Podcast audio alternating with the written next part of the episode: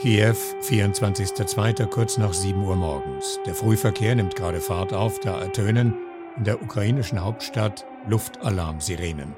Was noch wenige Stunden davor vom Präsidenten, von den Menschen im Land, von internationalen Experten, von uns allen eigentlich für unmöglich gehalten wurde, ist schlagartig Wirklichkeit geworden.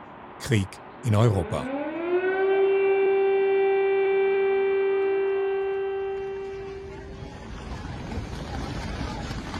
Ein YouTube-Clip darauf zu sehen, eine Straße, in langen Schlangen besteigen vor allem Frauen und Kinder schwer beladen viele Busse, die sie irgendwohin in Sicherheit bringen sollen. Überall in der Ukraine sind jetzt Menschen auf der Flucht.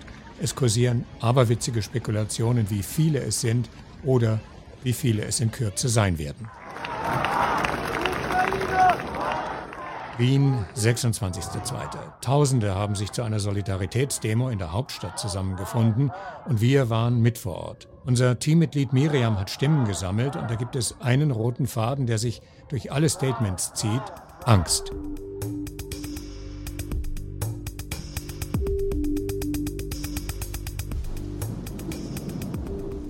Hier kommen jetzt gleich die Stimmen von Menschen, die sich um ihre Familien oder Freunde in der Ukraine sorgen und darüber, dass der Krieg nicht dort bleibt. Wie können wir das alles verarbeiten und einordnen und dabei nicht in Hilflosigkeit oder Schockstarre verfallen? Was ist mit den Menschen auf der Flucht? Was wird aus ihnen? Und vor allem, können wir irgendwas tun? Darüber sprechen Miriam und ich mit der renommierten Migrationsexpertin Judith Kohlenberger von der Wirtschaftsuniversität in Wien. Und damit willkommen zu dieser Journey Stories Sonderepisode zum Krieg in der Ukraine und den unmittelbaren Folgen. Journey Stories Geschichten von Flucht und Migration.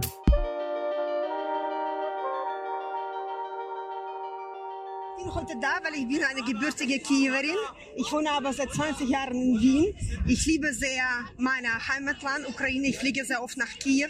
Vorige Woche war ich in Kiew. Ich bin am 15. Februar zurückgeflogen. Ah, okay. Und alles, was passiert, ist einfach unakzeptabel. Es tut mir sehr weh.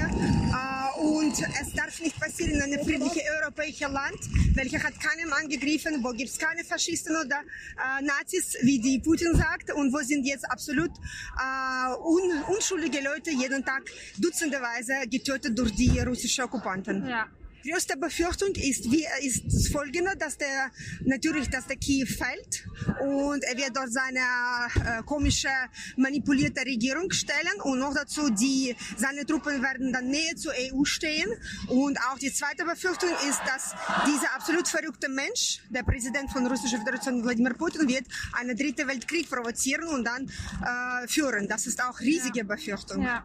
Hast du Familie noch in Kiew? Ja, teilweise, alle, also alle meine Brüder Bruder und die Neffen, die sind alle in Kiew jetzt und die sind äh, in äh, Bombshelter dort äh, über die Nacht. Hast du Kontakt mit ihnen? Ja, ich habe Kontakt, Gott sei Dank. Es gibt Internet, das funktioniert alles dort, aber es ist alles, es ist alles Tragödie, weil ähm, sowas, sowas passiert jetzt heutzutage Mitte von Europa und äh, wir können diesen absolutes verrücktes Mensch momentan nicht aufhalten, also gar nichts. Und noch dazu ganz schwierig ist, etwas Russen beizubringen, weil es gibt dort komplette Propaganda.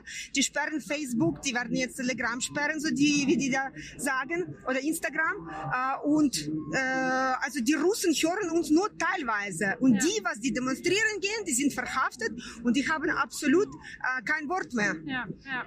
Ich wünsche dir alles Gute Danke. und auch deinen Brüdern alles Danke. Gute. Ja. Meine größten Befürchtungen ist ja natürlich, dass, der, dass Russland die ganze Ukraine besetzt und dadurch einen ähm, vielleicht einen Eingriff der NATO erzwingt und dadurch ein noch größerer Konflikt ausbricht.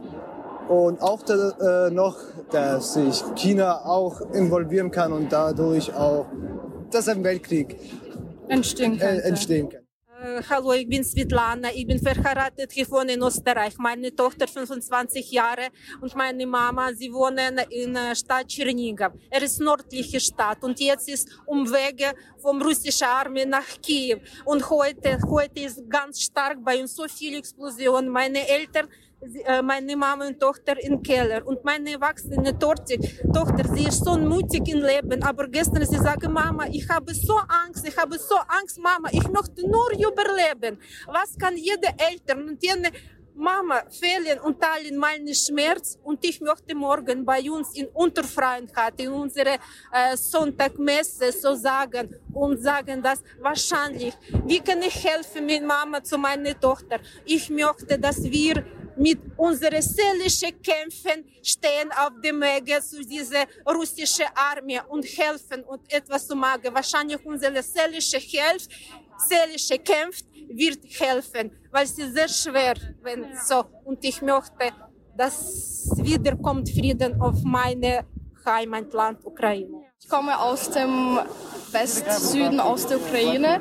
Ähm, die, Situation, also die Situation dort ist jetzt nicht so schlimm wie zum Beispiel im Osten oder in der Hauptstadt. Was sind deine größten Ängste und Befürchtungen? Ähm, dass Kiew fällt, beziehungsweise dass die ganze Ukraine fällt. Aber ich bezweifle das irgendwie, weil ich finde, wir haben großartige, großartiges Heer und ähm, wir leisten schon einen Gegenstand ja. ähm, und wir werden das schon tun. Ähm, und mein Onkel, der ist ähm, heute in den Krieg gezogen, das heißt, er ist nach Mariupol ge gefahren. Ähm, er war schon, bevor der Krieg schon, ich weiß nicht, also vor zwei oder vor drei Jahren war er auch schon auf dem, also in dem Krieg äh, in Mariupol. Dann ist er zurückgekommen, jetzt ist er wieder dorthin gefahren als Freiwilliger. Hast du Kontakt mit deinem Onkel? Ähm, nicht wirklich, weil nach dem Krieg, als er gekommen ist, ähm, ist er komplett anders geworden. Das heißt, man kann einfach mit ihm nicht sprechen. Also der ist also sehr aggressiv und man kann einfach mit ihm nicht sprechen. Also wir haben schon Kontakt und so. Er ist voll nett zu mir, aber man merkt schon, dass Krieg ihn verändert. Er hat ihn verändert. Ja, ja. Hast du noch ähm, andere Familienmitglieder dort? Ähm, also meine ganze Familie sozusagen wohnt nur im Westosten der Ukraine. Ich habe nur einen Freund, der aus Kharkiv kommt und der sitzt jetzt die ganze Zeit im Bunker und ja, der hat wirklich Angst. Meine größte Befürchtung ist nicht direkt, dass sofort ein Weltkrieg ausbricht, sondern meine größte Befürchtung ist eher, dass, Putin, dass Putin klug genug ist, ähm, das Ganze so zu machen, dass er Stück für Stück die Ukraine annektiert und so auch weiter möglicherweise dann die Staaten rund um die Ukraine, die ehemaligen Sowjetstaaten äh, wieder langsam annektiert, aber so, dass es weiterhin nicht genug ist, dass der Rest der Welt sozusagen eingreift. Mhm. Wodurch dann natürlich ein Regime an Stärke gewinnt und an eine Weltmacht wieder, was heißt wieder wird, schon ist und noch mehr wird, die unserer westlichen Welt, wie wir es gewohnt sind, sehr entgegensteht. Und das ist eigentlich meine größte Angst, was das Ganze angeht.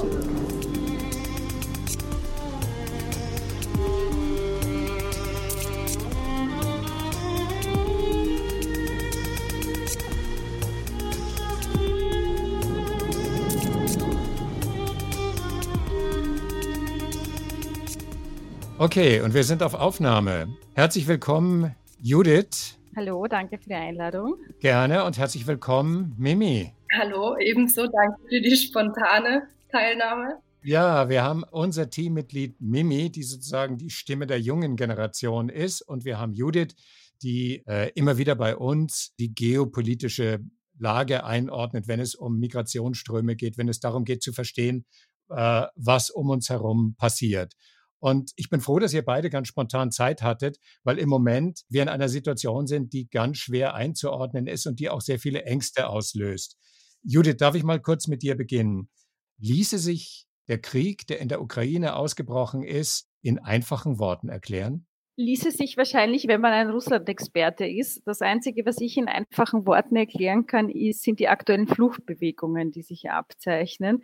Deshalb in einfachen Worten, weil die tatsächlich nach einem sehr bekannten Muster ablaufen, wie das auch in anderen historischen und geografischen Fluchtkontexten der Fall ist.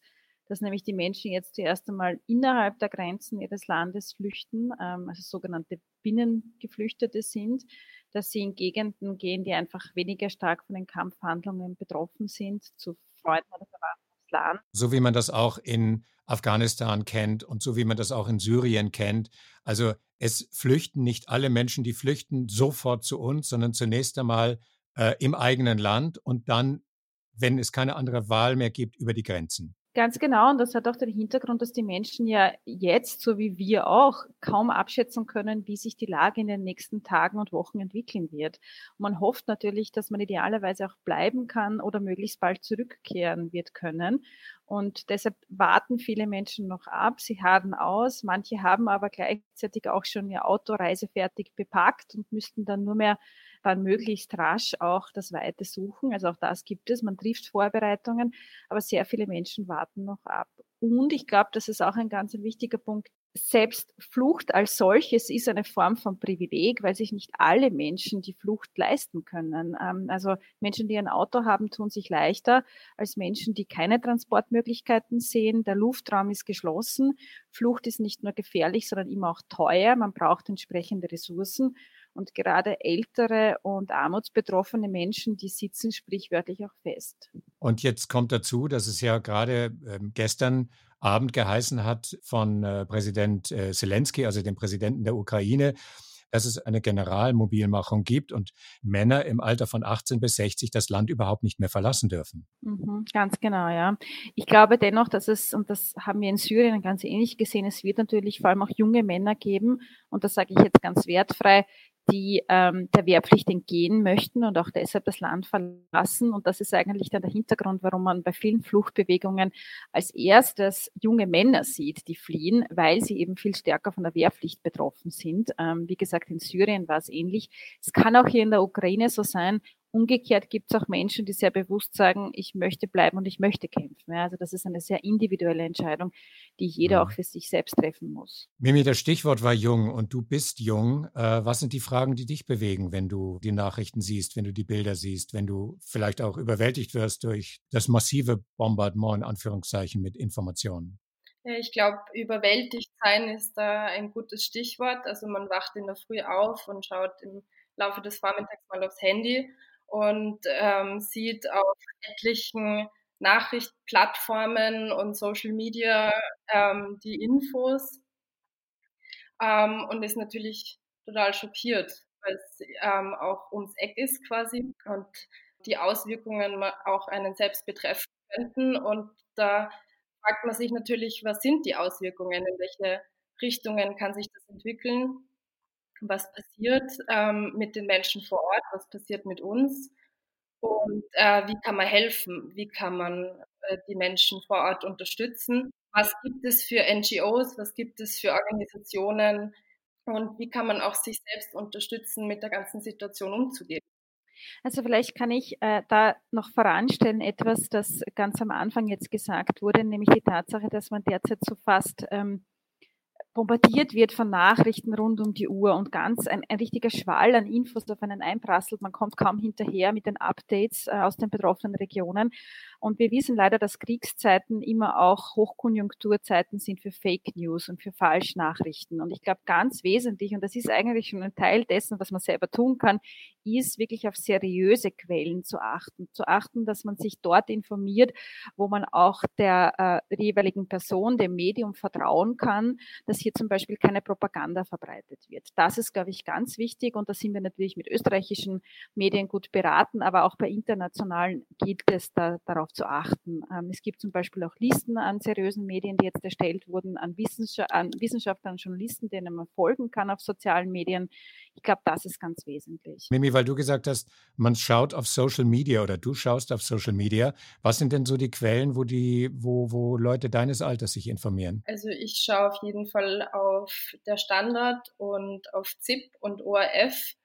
Ähm, trotzdem kriegt man durch bestimmte Algorithmen natürlich alle möglichen Formen von Informationen und Nachrichten. Und eh, wie Judith gesagt hat, ich glaube, da ist, ist es irrsinnig wichtig, dass man im Hinterkopf behält, dass man da auch ein bisschen aussortieren soll, beziehungsweise auch ähm, einfach hinterfragen und nicht alles so annehmen, so wie es im Internet steht, sondern sich damit auseinandersetzen und sich von verschiedenen Quellen her informieren ähm, und weil du gesagt hast, eine Liste von fundierten Websites. Das fände ich super, wenn du uns das zur Verfügung stellen könntest, weil dann können wir das natürlich auch mit unseren Followerinnen teilen.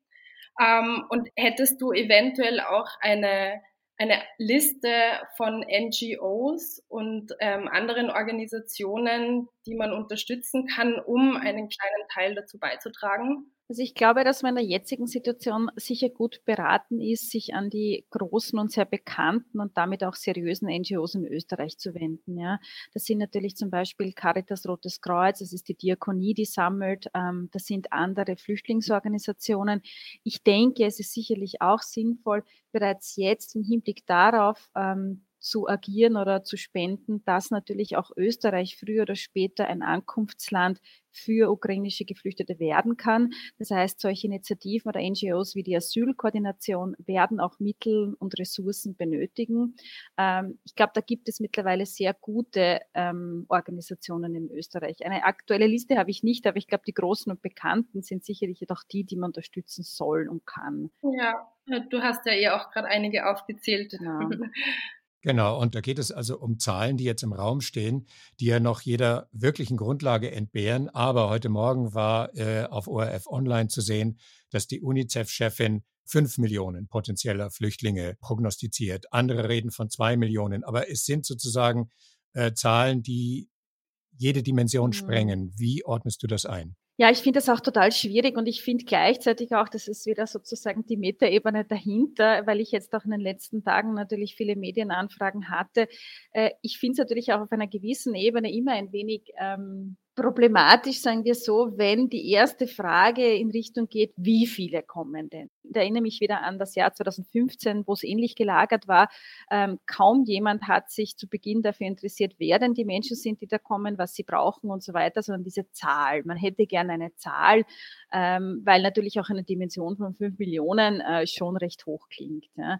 Ähm, gleichzeitig muss man sagen, in der jetzigen Situation, wo die Lage so volatil ist, lassen sich kaum seriöse Prognosen anstellen. Also diese eine Million Geflüchtete, von denen die EU spricht, die finde ich durchaus realistisch, dass das passieren kann. Ich glaube gleichzeitig nicht, dass das ähm, ad hoc innerhalb von wenigen Tagen so viele Menschen sein werden, sondern eher über einen längeren Zeitraum hinweg, weil, wie gesagt, viele Menschen jetzt auch noch innerhalb der Grenzen der Ukraine ausharren und einfach abwarten wollen, wie sich entwickelt. Aber dass es zu Ankünften nicht nur in den unmittelbaren Nachbarländern, sondern auch darüber hinaus kommen wird, äh, ich glaube, das kann man schon als Gesetz ansehen. Also man macht sich natürlich große Sorgen, aber ich finde, man hat irgendwo auch eine Spur von Angst, weil man, ich kann natürlich nur von mir sprechen, aber ich versuche informiert zu bleiben und trotzdem habe ich nicht den umfassenden Einblick, um abschätzen zu können, welche tatsächlichen Konsequenzen das dann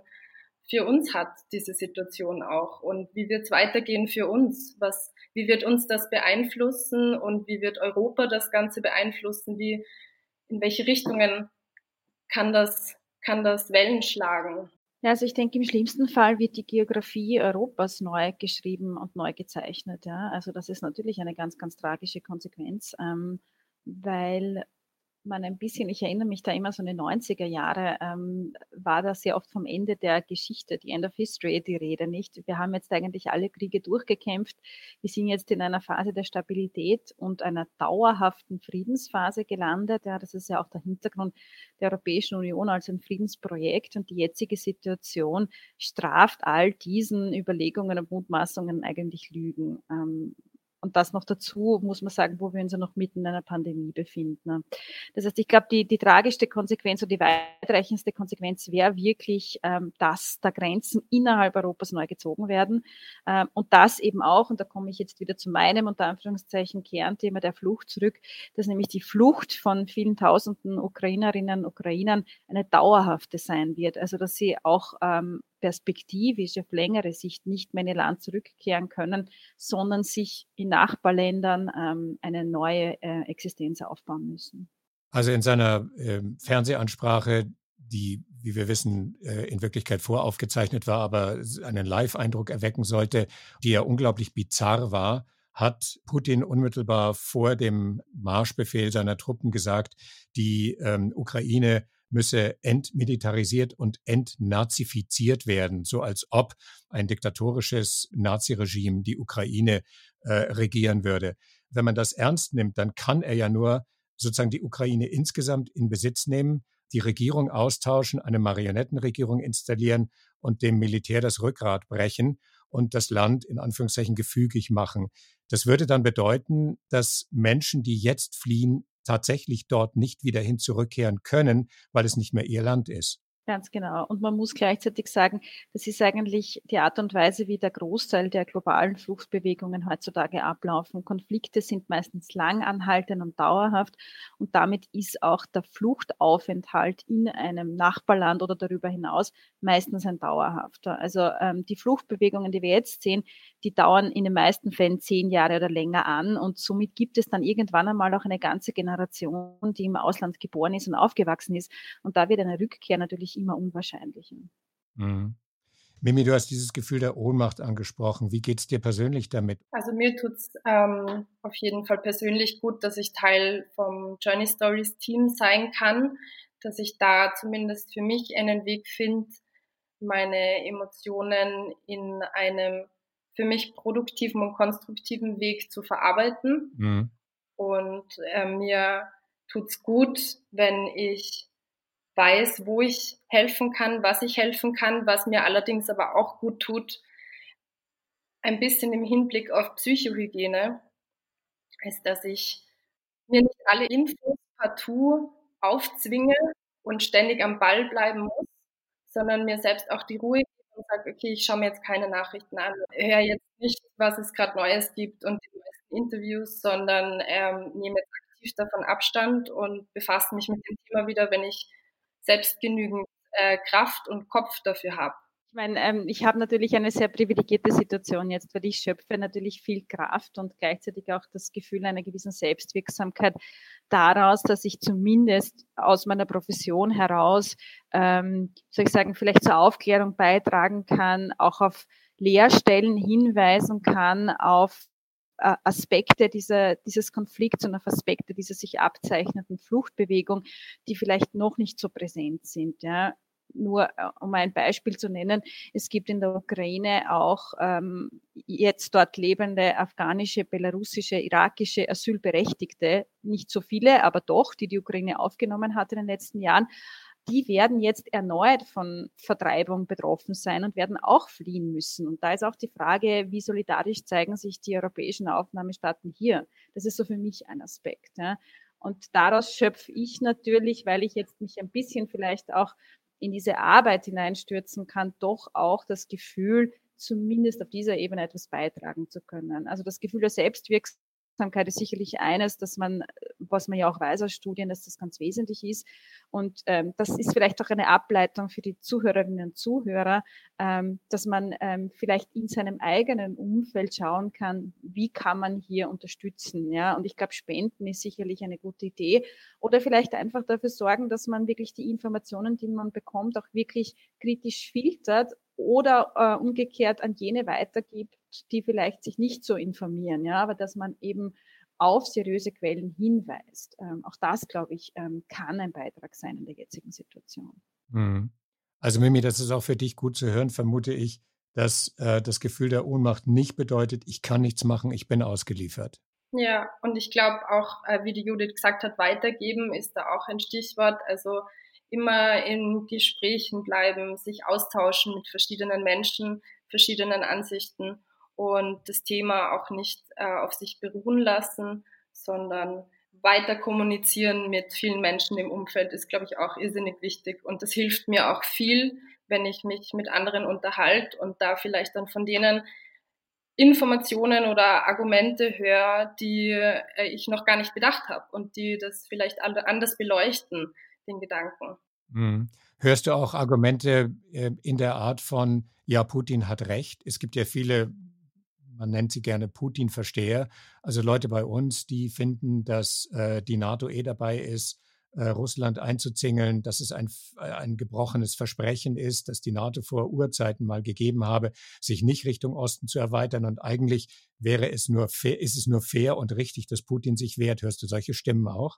Das ist tatsächlich eine gute Überleitung zu meiner ähm, letzten Frage, die ich habe. Ähm, ja klar, Krieg ist schlecht. Niemand möchte, dass Krieg ist, aber ähm, trotzdem fragt man sich auch, was sind die tatsächlichen Hintergründe und die Beweggründe von Putin, ähm, jetzt solche massiven Schritte einzuleiten. Ja, ich kann dazu leider nicht, nicht wirklich viel sagen, weil Peter, du hast es anfangs erwähnt, niemand kann in den Kopf Putins hineinblicken. Aber aus meiner Sicht, und ich, ich, da habe ich wieder den Hut der Fluchtforscherin auf, ist ganz eindeutig, die Fronten sind hier geklärt. Putin ist der Aggressor, er hat Völkerrecht gebrochen, er hat dafür gesorgt, dass in der Ukraine das Kriegsrecht ausgerufen werden musste und er wird den Tod von mittlerweile einigen hundert, aber perspektivisch hoffentlich nicht, aber das ist natürlich eine Möglichkeit, vielleicht tausenden Menschen verantworten müssen. Und deshalb ist es für mich relativ klar, ähm, wie hier die Seiten zu beurteilen sind. Ja, ich glaube, was ein bisschen schade ist, dass dieses große Wieso bestehen bleiben wird, vermutlich. Also man wird, ich zumindest kann aus meiner persönlichen Ansicht heraus sagen, ich versuche zu verstehen, was ihn dazu treiben könnte, ähm, solche Schritte einzuleiten. Und ähm, ich bin natürlich äh, politisch jetzt nicht ausreichend informiert, dass ich ähm, da irgendwelche Mutmaßungen anstellen könnte, aber trotzdem fragt man sich, äh, auch Putin ist nur ein Mensch und wie kann der abends schlafen gehen mit, mit dem Gewissen, solche Konsequenzen, ähm, also dass solche Konsequenzen aus seinen Handlungen entstehen, die äh, die ganze Welt betreffen. Ja, ich muss da sagen, an dieser Stelle, ich mache mir eigentlich, auch wenn das vielleicht ein bisschen böse klingt, wenig Sorgen um die Psyche oder das Seelenheil von Putin. ich bin da irgendwie sehr klar äh, in meiner Positionierung, weil ich denke, die Leidtragendsten sind wie in allen solchen bewaffneten Konflikten immer die Zivilisten und Zivilistinnen da gerade die besonders marginalisierten Gruppen, also wie gesagt ältere, armutsbetroffene Menschen, ähm, gebrechliche Menschen, behinderte Menschen, die gar nicht fliehen können und die eigentlich keinen Ausweg sehen. Ja. Und das ist vielleicht auch eine Möglichkeit. Ähm, ich glaube, das große Wieso bei allen geopolitischen Konflikten, das wird die Geschichtsschreibung noch in Dekaden beschäftigen. Aber vielleicht das, was wir jetzt für uns mitnehmen können, unmittelbar in der Akutsituation Hilfe zu bieten. Ja. Und ich glaube, das ist auch etwas sehr Wertvolles und Wichtiges. Ich glaube, das ist eine gute Zusammenfassung von unserem super spontan zustande gekommenen Gespräch, über das ich mich sehr freue, weil äh, es ein paar gute, wie soll ich sagen, Ergebnisse gibt oder aber gute Tipps und Tricks, wie man mit einer solchen unübersichtlichen Situation umgeht, im Gespräch zu bleiben, sich auszutauschen, in der Selbstermächtigung zu bleiben und sich nicht überwältigen zu lassen und zu merken, man kann helfen, man kann was tun. Und wenn es nur ein kleiner Tropfen in den großen Ozean ist, dann ist es doch dieser eine Tropfen und der ist was wert. Sehr schönes Schlusswort ist das, Peter. Danke dir. Gerne. Ich freue mich, dass ich euch zusammenbringen konnte und wünsche allen trotz allem einen schönen Tag. Ja, danke für das Gespräch. Vielen Dank. Ciao. Tschüss. Journey Stories Geschichten von Flucht und Migration.